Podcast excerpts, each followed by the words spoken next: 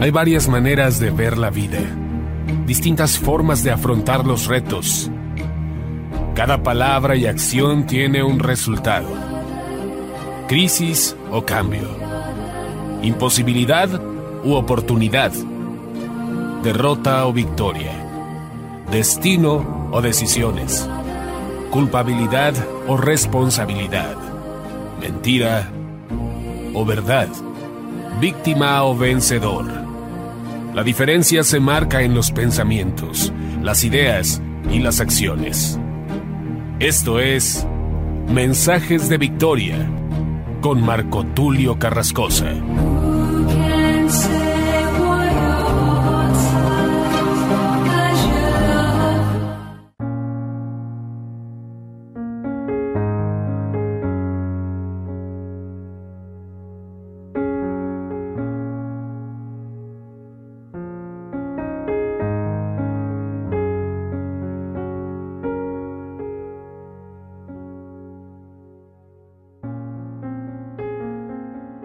Bendiciones a todos. Es una alegría poderles saludar nuevamente a través de la radio, a través de internet. Hoy estoy compartiéndoles el episodio número 6 de la serie Los frutos del Espíritu Santo. Esta nueva serie tiene el propósito de enseñarnos a cultivar esos frutos del Espíritu Santo. Obviamente no podemos cultivarlo en nuestras propias fuerzas necesitamos la investidura del Espíritu Santo, necesitamos ese crecimiento que solamente Dios puede darle a nuestra vida espiritual. Por esto bien dice el apóstol Pablo, Pablo sembró, Apolos regó, pero el crecimiento lo da Dios. Nadie puede hacernos crecer espiritualmente sino el Espíritu Santo. Hoy voy a hablarte acerca precisamente de un punto que puede evitar el crecimiento de los frutos del Espíritu Santo. Hay algo que puede impedirlo y de esto quiero hablarte hoy. Quiero que reflexionemos en este episodio tan especial. Va a ser muy rápido, muy corto, pero muy preciso en lo que vamos a tratar. A este episodio número 6 lo he titulado Raíces de Amargura. Normalmente la gente cuando escucha un mensaje como este, cuando se habla de raíces de amargura, se imagina a una persona con el rostro arrugado, con una cara molesta o una cara triste. Sin embargo, cuando la escritura habla acerca de raíces de amargura, se pueden encontrar, obviamente, estas no son visibles. Esto solamente se puede encontrar a través del Espíritu Santo, a través de un discernimiento espiritual, a través precisamente de un entendimiento espiritual. Y pueden haber personas con raíces de amargura y que aparentemente son muy felices. Pueden ser personas famosas, personas del ámbito artístico, inclusive dentro de la iglesia, líderes, personas que mueven multitudes.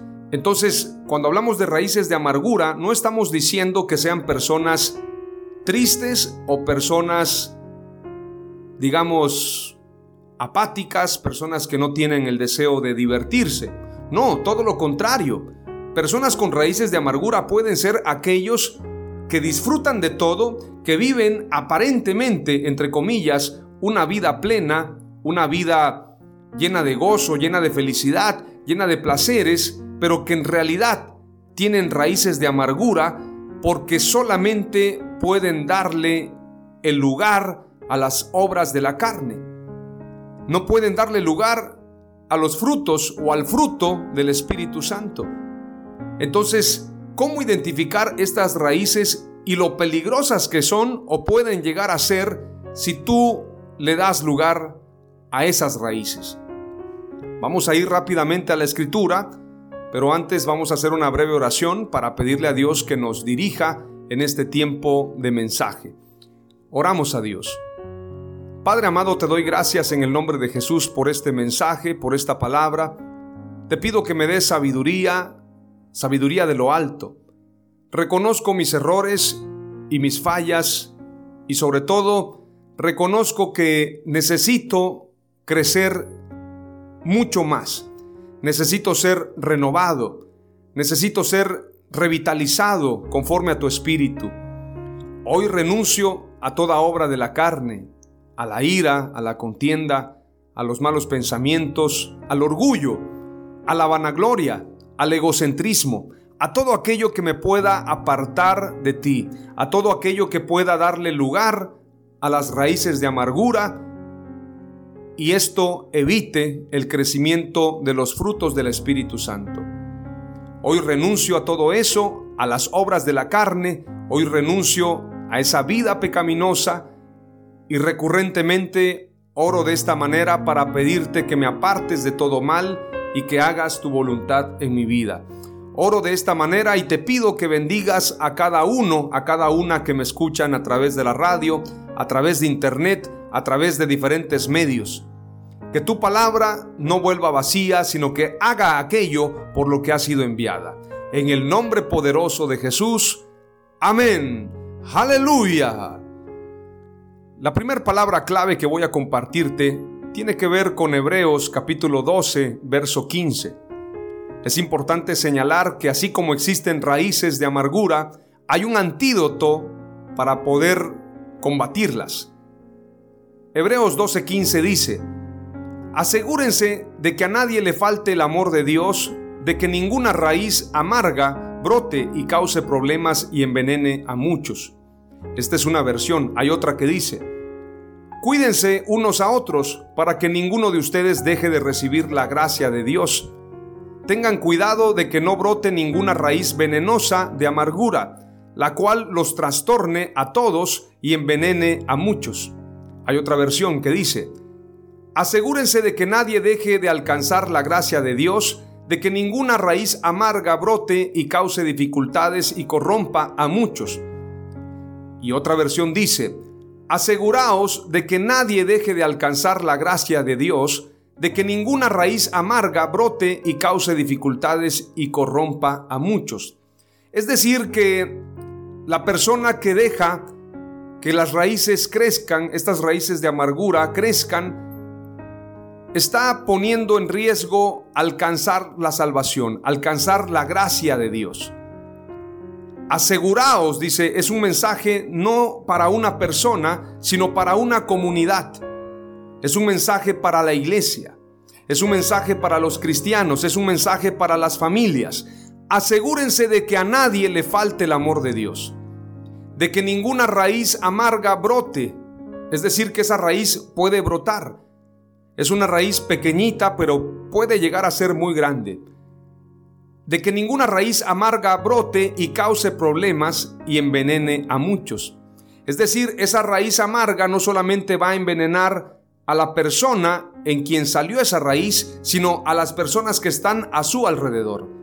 No solamente su familia, no solamente en su trabajo, sino a toda una ciudad, de ser posible, pueden envenenar estas raíces de amargura. Pero ¿qué son esas raíces de amargura? Hay gente que piensa que la amargura es tristeza, seriedad, rencor, odio. La gente piensa que eso es amargura. No. La escritura nos da un contexto bastante completo. Veamos lo que dice el verso 14 que precede al verso 15 de Hebreos 12 y luego nos vamos a ir a un pasaje bastante completo.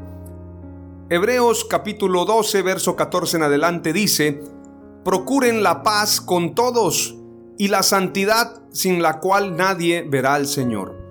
Miren bien que ninguno deje de alcanzar la gracia de Dios, que ninguna raíz de amargura brote y cause estorbo, y que por ella muchos sean contaminados, que ninguno sea inmoral ni profano como Esaú, que por una sola comida vendió su propia primogenitura, porque ya saben que fue reprobado, a pesar de que después quería heredar la bendición, porque no halló más ocasión de arrepentimiento, aunque lo buscó con lágrimas. Este pasaje nos está hablando de santidad y de paz. No está hablando necesariamente de rencor. Y la santidad es apartarse para Dios. La santidad no es apartarnos para nosotros. La santidad, y la palabra santidad se entiende claramente apartado para. Obviamente, apartado para Dios, yo añadiría, apartado para Dios para hacer el bien, para hacer la voluntad de Dios. Apartado quiere decir consagrado, quiere decir también una persona que se abstiene, una persona que se aparta, se aleja de toda tentación, pero se aleja en el espíritu. Por esto la escritura dice, no te pido que los saques del mundo, sino que los guardes del mundo.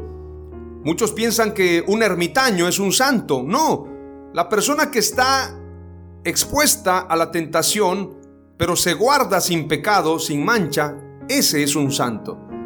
Y la escritura dice, procuren la paz con todos.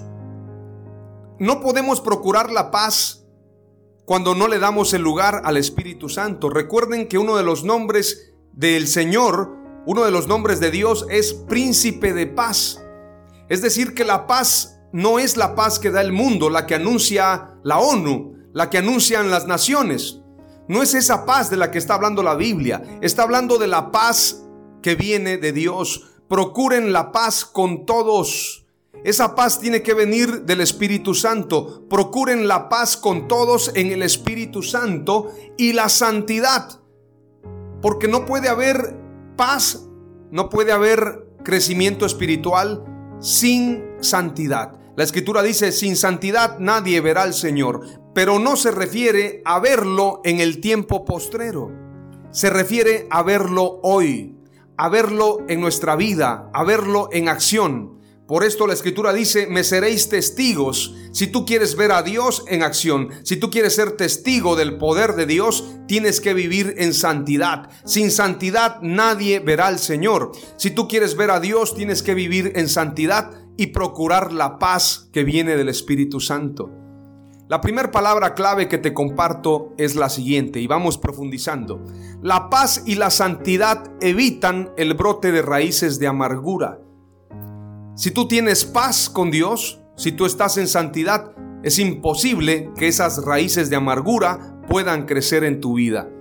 Es imposible, no puede suceder, porque tú estás viviendo en el Espíritu Santo, estás viviendo en la presencia de Dios, estás lleno del Espíritu de Dios, lleno del Espíritu Santo. La paz y la santidad evitan el brote de raíces de amargura. El antídoto para las raíces de amargura es vivir en paz y en santidad.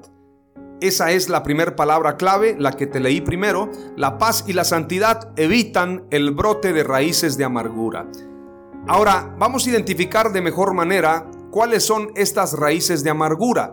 Vayamos a Deuteronomio capítulo 29. Desde el Antiguo Testamento se habla de la raíz que produce hiel y ajenjo. La hiel es amarga, el ajenjo es amargo también. La escritura habla en muchos pasajes acerca del ajenjo y también habla acerca de las aguas amargas. El ajenjo es amargo. Estas raíces que producen hiel y ajenjo también son conocidas como raíces de amargura, porque son amargas. Deuteronomio 29 dice lo siguiente. Vamos a leer con mucha cautela para interpretar estos pasajes, pero luego en el verso 18 nos vamos a dar cuenta de manera clara lo que quiere decirnos el Señor, lo que quiere decirnos Moisés a través de Deuteronomio 29. Dice la escritura, guardaréis pues las palabras de este pacto y las pondréis por obra para que prosperéis en todo lo que hiciereis. Es decir, para prosperar yo tengo que guardar las palabras del pacto de Dios. Vosotros todos estáis hoy en presencia de Jehová vuestro Dios, los cabezas de vuestras tribus, vuestros ancianos y vuestros oficiales, todos los varones de Israel, vuestros niños, vuestras mujeres y tus extranjeros que habitan en medio de tu campamento, desde el que corta tu leña hasta el que saca tu agua, para que entres en el pacto de Jehová tu Dios y en su juramento que Jehová tu Dios concierta hoy contigo para confirmarte hoy como su pueblo y para que Él te sea a ti por Dios de la manera que Él te ha dicho y como lo juró a tus padres Abraham, Isaac y Jacob.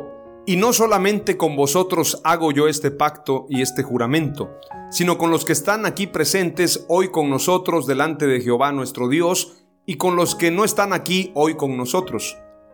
Porque vosotros sabéis cómo habitamos en la tierra de Egipto, y cómo hemos pasado por en medio de las naciones por las cuales habéis pasado, y habéis visto sus abominaciones y sus ídolos de madera y piedra, de plata y oro que tienen consigo. Ahora viene el pasaje clave en esto que estamos leyendo.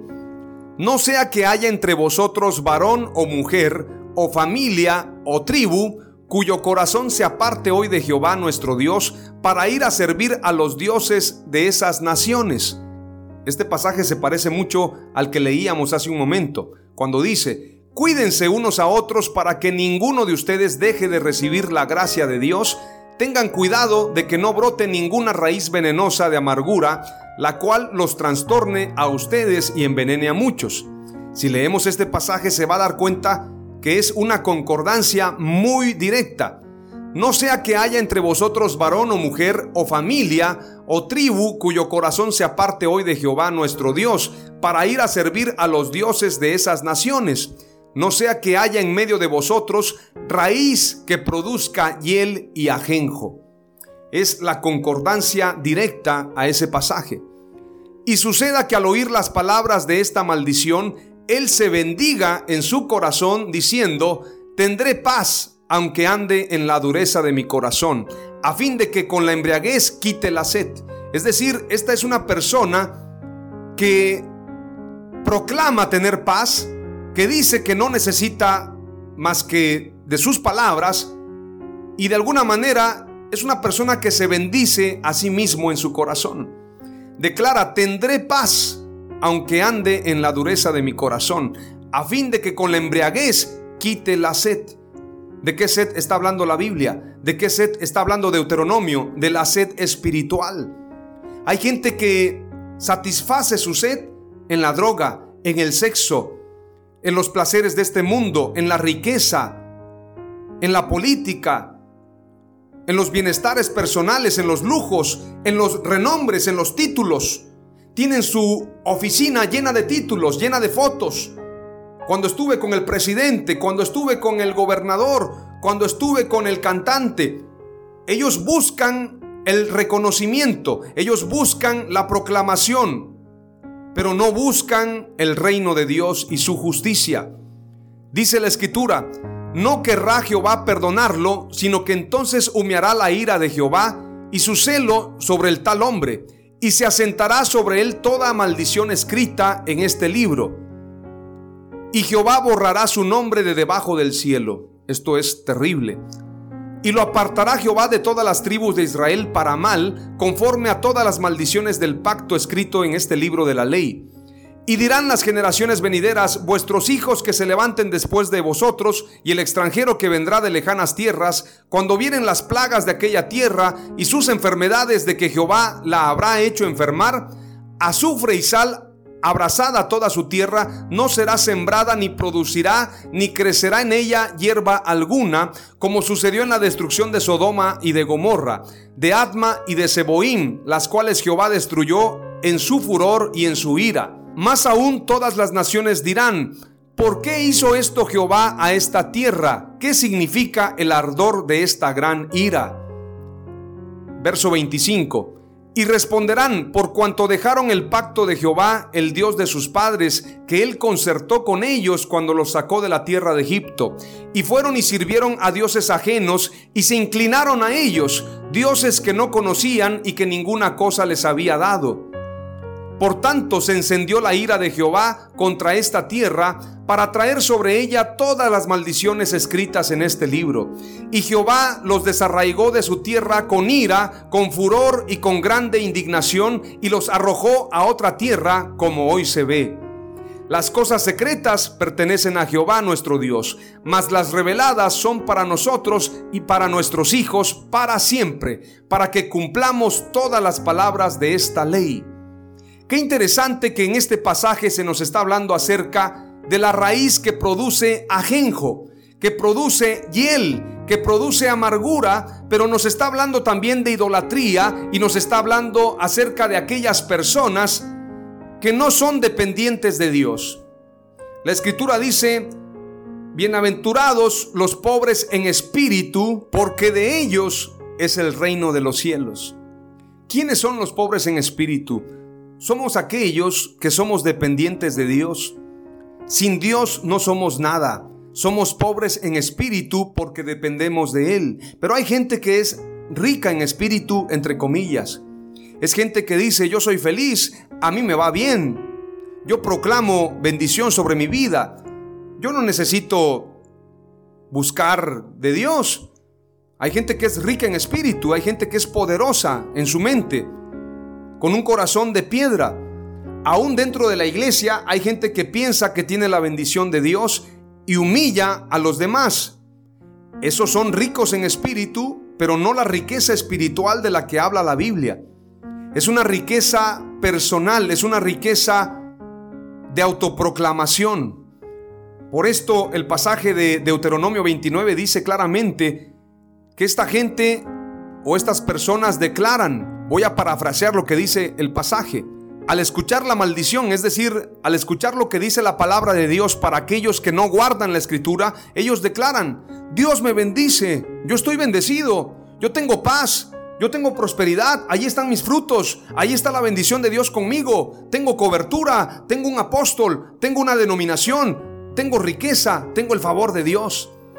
Y pareciera que tienen la razón, pero la realidad es que la escritura dice claramente, Sucederá que aquel al oír las palabras de esta maldición, él se bendecirá en su corazón, en su propia opinión. Dios nos libre de eso. La Biblia también habla de las conciencias cauterizadas. De eso voy a hablar más adelante. Porque la conciencia cauterizada ya no tiene esa facultad de sentir. Son personas que no sienten, no disciernen lo que Dios les está hablando. Y estas personas que tienen raíces de amargura le han dado lugar a la idolatría y especialmente al egocentrismo.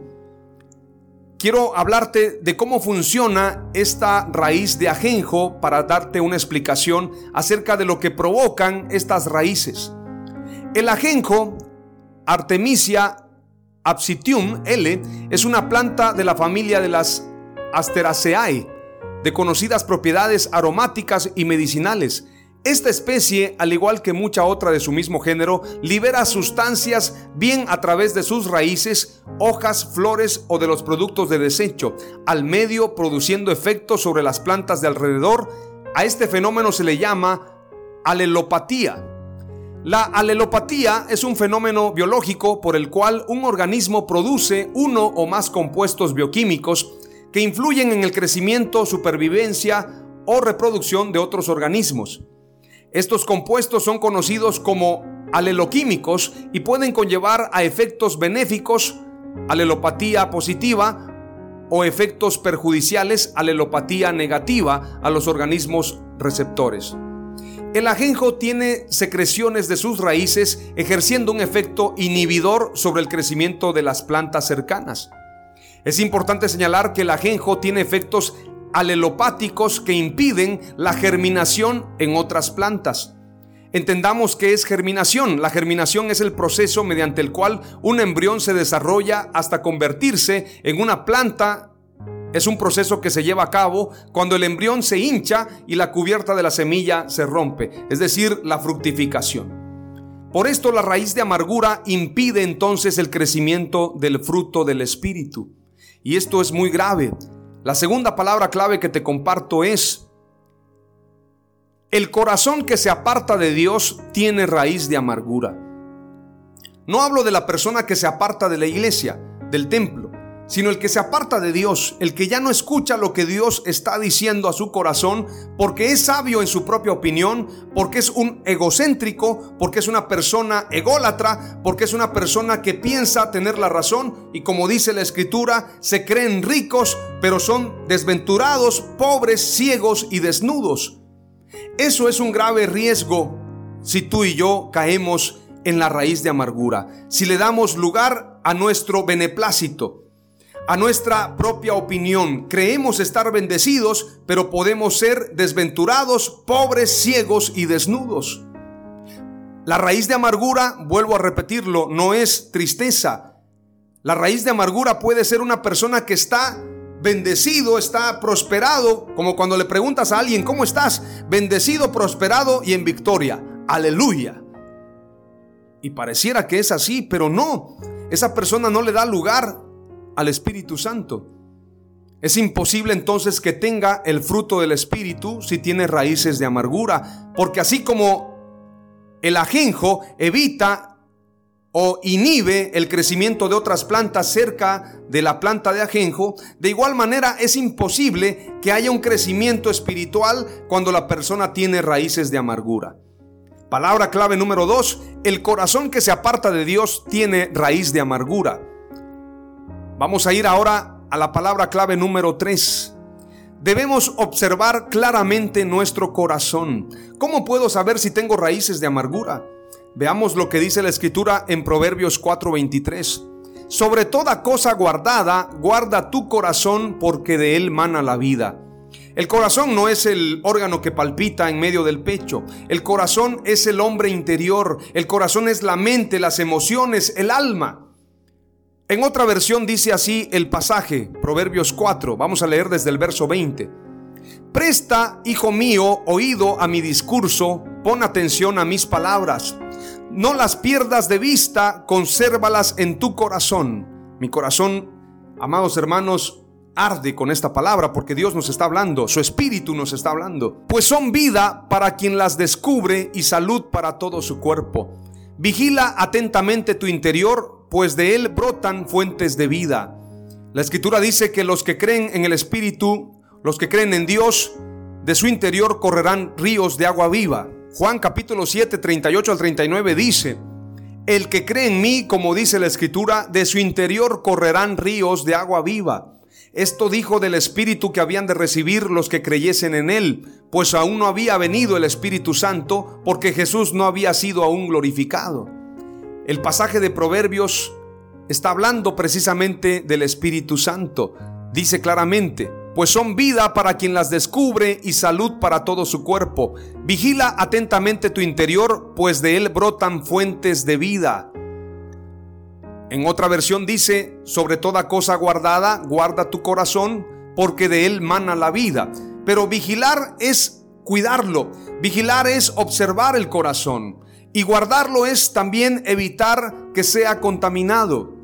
Dice la escritura más adelante, Aparta de tu boca el engaño y aleja la falsedad de tus labios. Que tus ojos miren de frente, que sea franca tu mirada. Observa el sendero que pisas y todos tus caminos serán firmes. No te desvíes a ningún lado y aleja tus pasos del mal. Voy a cerrar con un pasaje poderosísimo acerca de lo que quiero hablarte en esta palabra clave número 3. Jeremías 17. El pecado de Judá Escrito está con cincel de hierro y con punta de diamante esculpido está en la tabla de su corazón y en los cuernos de sus altares.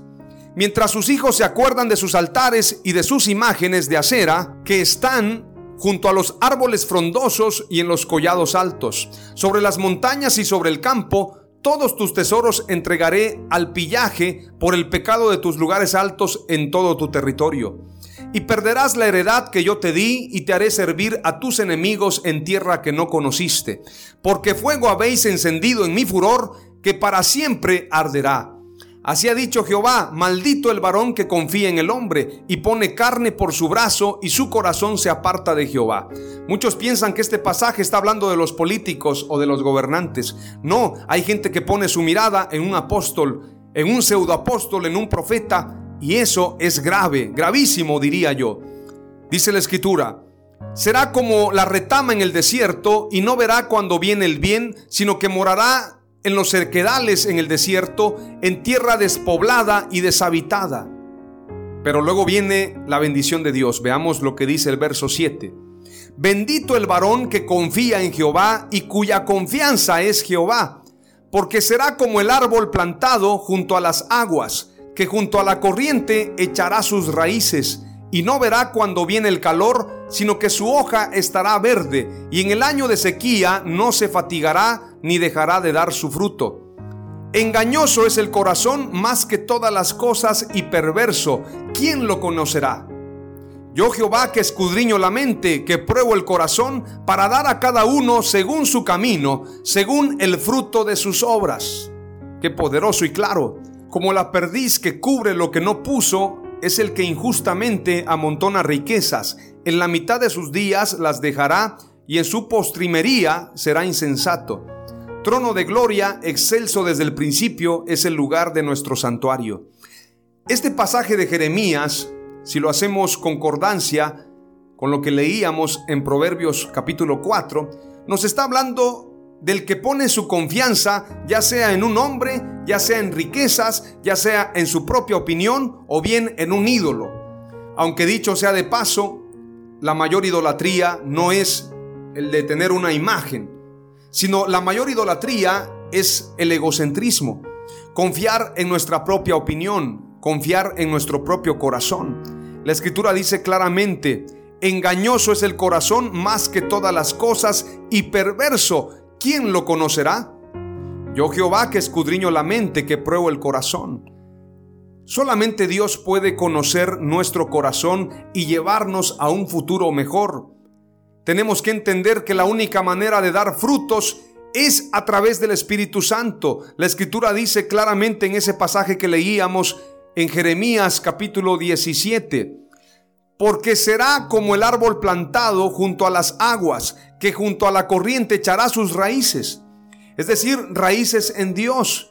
Y no verá cuando viene el calor, sino que su hoja estará verde, y en el año de sequía no se fatigará ni dejará de dar fruto. Y dice claramente el pasaje, yo Jehová que escudriño la mente, que pruebo el corazón, para dar a cada uno según su camino, según el fruto de sus obras. Porque la única manera de dar frutos es con nuestras obras. La fe sin obras es muerta. Y cuando la escritura dice, por sus frutos los conoceréis, está hablando de las acciones. Porque yo no puedo ser un hombre de Dios hablando correctamente, pero viviendo incorrectamente. Entonces Dios dice, la palabra de Dios. Y bien, nuestro Señor Jesucristo declara a los discípulos, por sus frutos los conoceréis, por sus acciones. Hagan como ellos les dicen, pero no como ellos hacen. Ese es el mensaje que está dando nuestro Señor Jesús. La palabra clave número 3 es, guardemos nuestro corazón de la idolatría. La idolatría, la riqueza, los afanes, la fama, el idolatrar a alguien, y el idolatrarnos a nosotros mismos, nuestra propia sabiduría, el ser sabio en nuestra propia opinión. En el próximo episodio te hablaré acerca de la raíz de todos los males que tiene que ver con las riquezas y con otros males también que se relacionan con ese amor al dinero, con ese amor a las riquezas. Oramos a Dios. Las tres palabras clave que te he compartido hoy son la paz y la santidad evitan el brote de raíces de amargura. El corazón que se aparta de Dios tiene raíz de amargura. Y guardemos nuestro corazón de la idolatría. Oramos a Dios. Padre amado, te doy gracias en el nombre de Jesús por esta palabra. Te pido, amado Dios, que impidas que crezcan en nosotros raíces de amargura. Toda planta que no plantaste tú en nuestro corazón, desarraígala. Señor, que no seamos autosuficientes, que no tengamos paz en nuestra propia sabiduría, en nuestro propio entendimiento, sino que tengamos la paz tuya, que busquemos la santidad y la paz. Señor, permite que crezcamos conforme a tu espíritu.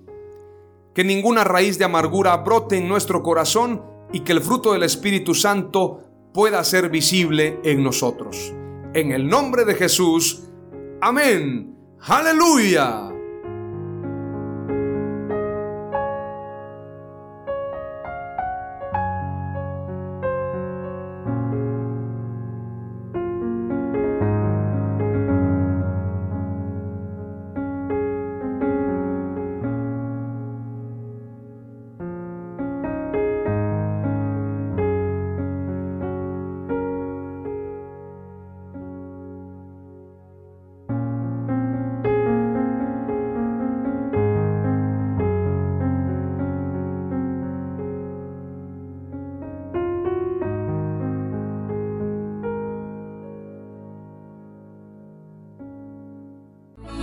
Esto fue Mensajes de Victoria con Marco Tulio Carrascosa. Gracias por escucharnos y seguirnos en nuestras redes sociales. Si deseas invitarnos a tu ciudad, escríbenos por inbox o al WhatsApp 961 66 882 99 961 66 882 99.